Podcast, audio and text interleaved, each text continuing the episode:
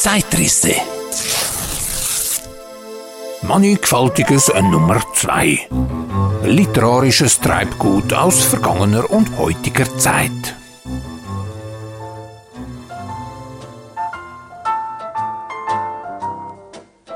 Die Erwartung aus Das Buch für alle, Heft 20, 1882. Auf dem Die Erwartung betitelten vortrefflichen Gemälde des französischen Künstlers Grandjean finden wir eine Dame in ebenso prächtiger als geschmackvoller Balltoilette dargestellt, die in einem reich mit Möbeln, Kunst und Luxusgegenständen aller Art ausgestatteten Maleratelier, der ein für den Verlobten bestimmtes Porträt der jugendlichen Schönen anfertigen soll. Sie hat sich vor dem zur Erzielung der geeignetsten Beleuchtung halb verhängten großen Atelierfenster in einem Fauteuil niedergelassen und harrt nun erwartungsvoll des Meisters, der noch mit einigen Vorbereitungen beschäftigt ist. Ihre Haltung zeigt nichts Gekünsteltes und Affektiertes, ihre Mienen aber verraten neben dem Gefühl der Erwartung auch noch einen anderen Zug, der wohl der Vorstellung entspricht, welche Freude dem Geliebten das ihm als Überraschung zugedachte Gemälde bereiten werde. Dem Maler unseres Bildes ist es meisterlich gelungen, diesen Ausdruck in den Zügen der Dame zur Darstellung zu bringen. Nicht weniger trefflich aber sind auch die Gewandpartien und alle Details seines Gemäldes behandelt.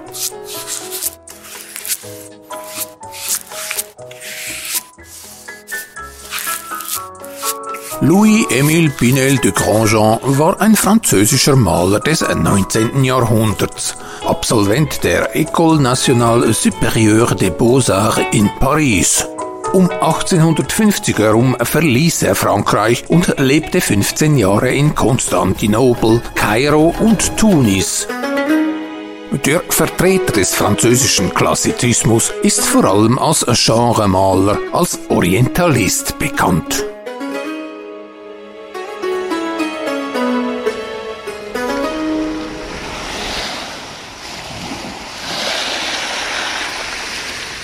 Einzigartige Strandvillen aus Bibliothek der Unterhaltung und des Wissens 1908 Band 2.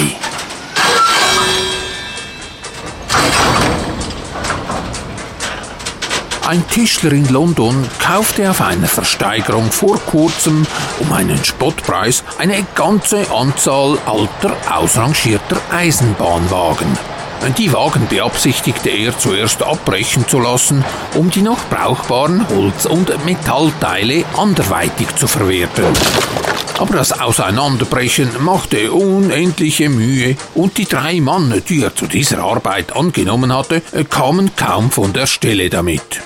Die fleißigsten waren sie wohl auch gerade nicht und eines regnerischen Vormittages überraschte der Unternehmer seine Leute dabei, äh, wie sie anstatt zu arbeiten, es sich in einem der Wagen recht bequem gemacht hatten.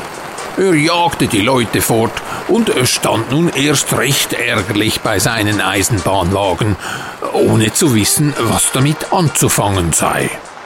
Noch hin und her überlegend, was zu tun, bemerkte er, wie gemütlich die Arbeiter das Innere des Wagens hergerichtet hatten. In dem Ofen hatten sie sich ein wärmendes Feuer gemacht. Alte Kisten, die mit Säcken überdeckt waren, dienten als Ruhebänke, andere als Tische und Stühle. Die Wände waren mit Bildern aus illustrierten Blättern beklebt und das ganze Innere des Wagens machte so einen zwar etwas rohen, aber doch ganz wohnlichen Eindruck. Plötzlich schoss dem Unternehmer ein Gedanke durchs Hirn. Er selbst war im verflossenen Sommer an der Seeküste gewesen und noch heute ärgerte er sich über den hohen Preis, den er für eine elende Dachkammer hatte zahlen müssen, die er in dem überfüllten Hotel bewohnte. Wenn diese Wagen in Breiten in der Höhe des Strandes ständen, dachte er, so wäre das Vermieten derselben als Wohnung an Sommerfrischler eine Goldgrube für mich. Eine halbe Stunde später befand sich der Mann bereits auf dem Wege nach Brighton, wo er für sehr wenig Geld eine weite Fläche direkt am Strande zum Aufstellen seiner Eisenbahnwagen mietete. Schon am folgenden Tag ließ er seine Wagen hinfahren und die Bahn, von der er sie gekauft hatte, beförderte sie ihm noch kostenlos nach den gewünschten Stationen, weil sie dadurch umso schneller über den Raum, wo sie standen, verfügen konnte. In Brighton wurden die Wagen von den Rädern genommen und an Ort und Stelle aufgestellt. Dann wurden sie von innen und außen neu angestrichen. Im Innern wurden durch eingeschobene Wände zwei und gar drei Zimmer hergerichtet. Und als alles fertig war, inserierte unser findiger Tischler in den meistgelesensten Zeitungen Englands seine sehr billigen, komfortablen Strandvillen direkt am Meer. Seine gute Idee fand den größten Beifall. In kürzester Zeit waren sämtliche Wagenwohnungen besetzt und noch solch riesige Nachfrage vorhanden, dass er sofort eine neue Sendung alter Wagen nachfolgen ließ, so dass nunmehr viele Dutzend dieser eigenartigen Sommervillen am Strande stehen, äh, die während des Sommers stets, teilweise auch im Winter von gut zahlenden Mietern bewohnt werden.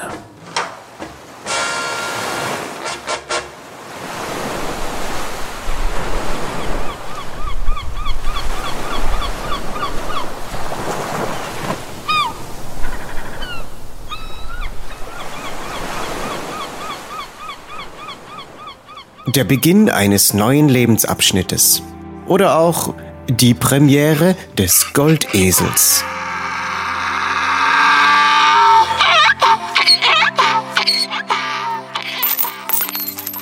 Geboren wurde er im Mai des Jahres 2023 in meiner Werkstatt, hier im schönen Töstal. Jungfräulich, golden glänzend und mit dunklem Holze veredelt, so stand er da. Mein über 200 Kilo schwerer Goldesel. Seine Hufe vier Räder. Sein Maul ein gläserner Trichter. Seine Leibspeise Wasser, Öl und jede Menge Kaffeebohnen. Geld sollte er ausspucken, und zwar schon im Säuglingsalter. Nun, ein Esel. Wer denkt, es handele sich hier um ein Lebewesen? Jedoch äh, Kinderkrankheiten werden die komplexe Maschine und ihren Erfinder und Erbauer sicherlich noch ein wenig Nerven und Zeit kosten. Das war trotz reiflicher Überlegungen während der fünfmonatigen Bauphase klar.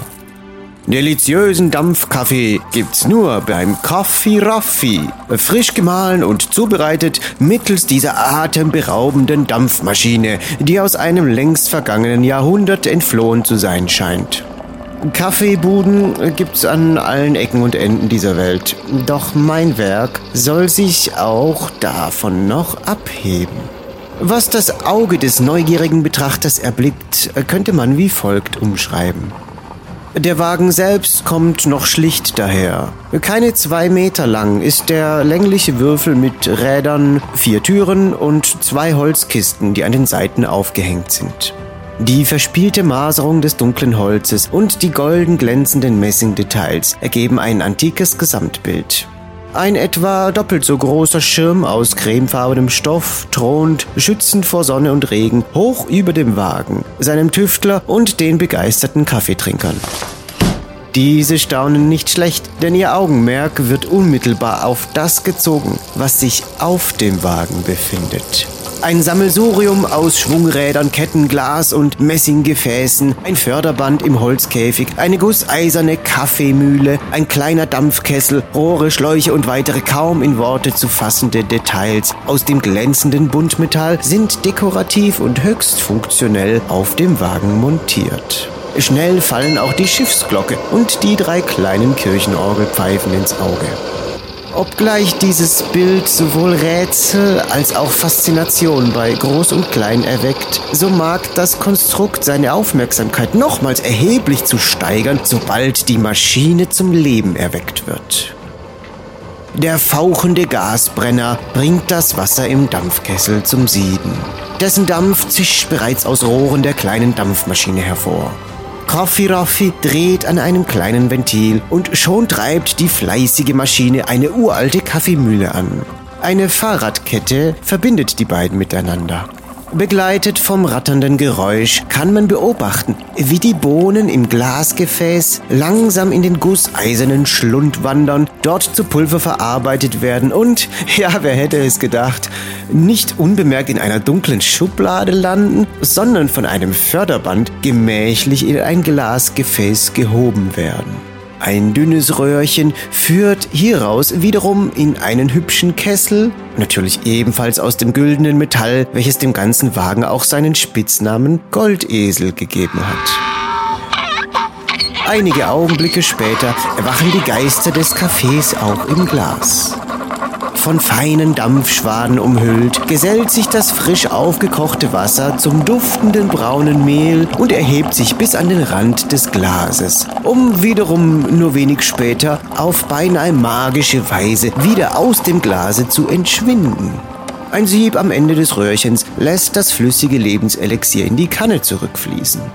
Raffaelius öffnet einen Hahn und schon fließt der dampfende Kaffee in den hübschen Becher mit der Aufschrift Dampfkaffee und dem markanten Logo des Kaffee Raffi. Gerne dürfen Sie sich hier äh, noch selbst bedienen. Rahm, Milch und Hafermilch sowie Kristallzucker stehen Ihnen zur Verfügung. Macht dann fünf Franken, wenn Sie so gut sind. Und wenn Ihnen der Kaffee schmeckt, dann sagen Sie es doch gerne weiter. Kaffee Raffi kommt auch an Ihren Anlass. Liebe sehr verehrte Damen und Herren, der feine Dampfkaffee nur bei Kaffee Raffi. Wir mit der wunderbaren, zauberhaften, deliziösen und sensationellen... Ob Kaffee mit seinem Goldesel auf die Erfolgsstraße einbiegt, ob er wegen des gigantischen Erfolges eine mysteriöse Assistentin einstellen muss? Oder mit seiner verrückten Maschinerie und dem Varieté Pavé auf Welttournee geht? Fortsetzung folgt. Immer dann, wenn der Dampfkaffeebecher auf dem Podcast-Cover erscheint.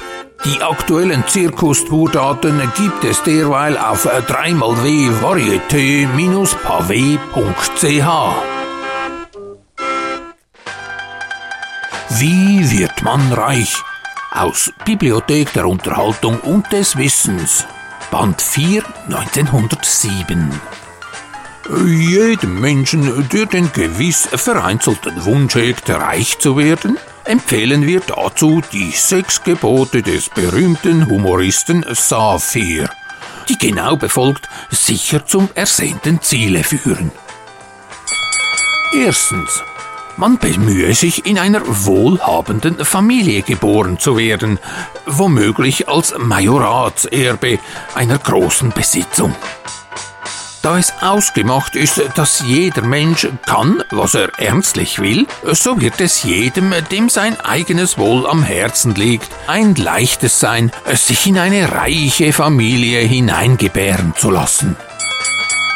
Zweitens. Man mache es sich zur heiligen Pflicht, jährlich einen Onkel zu beerben, der wenigstens 20.000 Gulden zurücklässt. Dieses setze man mit Fleiß und Beharrlichkeit 15 Jahre fort, macht 15 tote Onkel und 300.000 lebendige Gulden. Wenn man nun dabei noch so mäßig lebt, dass man wenig braucht, so kann es nicht fehlen, mit bescheidenen Mitteln bald reich geworden zu sein. Drittens. Man bestrebe sich, alle zwei oder drei Jahre einen ansehnlichen Schatz zu finden. Bei einem bisschen Spekulationsgeist und Glück und wenn sich dieser Zufall nur zehn bis zwölf Mal wiederholt und man dabei emsig und tätig ist, so ist es fast unmöglich, dass man nicht bald reich werden muss. Viertens. Man nehme sich vor, keinen Abend früher schlafen zu gehen, bevor man nicht 50 Gulden in die Sparkasse gegeben hat.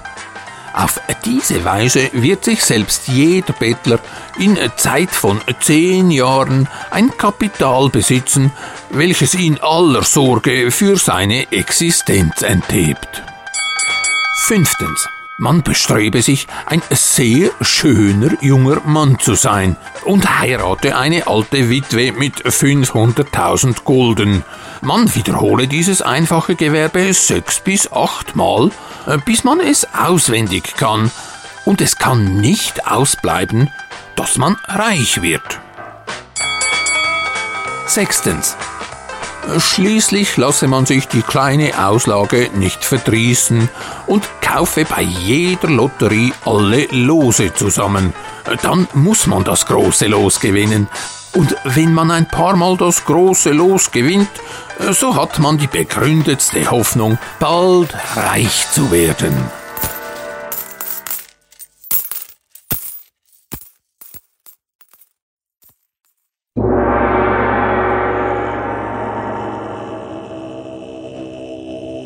Eine neue Verszeile aus Raffaelius Alva Großers streng geheimer Poesieschrift konnte dieser Tage entziffert werden. Was der Künstler rasch erdacht, ist kaum von Wert, wird's nie vollbracht. Zeitrisse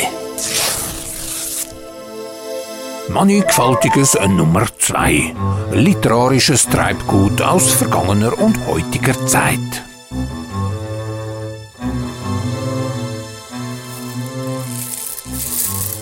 Die aromatischen Zeitrisse-Podcasts mit den Stimmen von Don Guelle und Raffaelius Alva Gruser sind vergleichbar mit perfekt gerösteten Kaffeebohnen. Wöchentlich frisch aufbereitet, garantieren sie einzigartigen Genuss. Jederzeit abrufbar bei Spotify, Deezer, Apple Podcasts etc., bei YouTube und Tonquelle Hofer.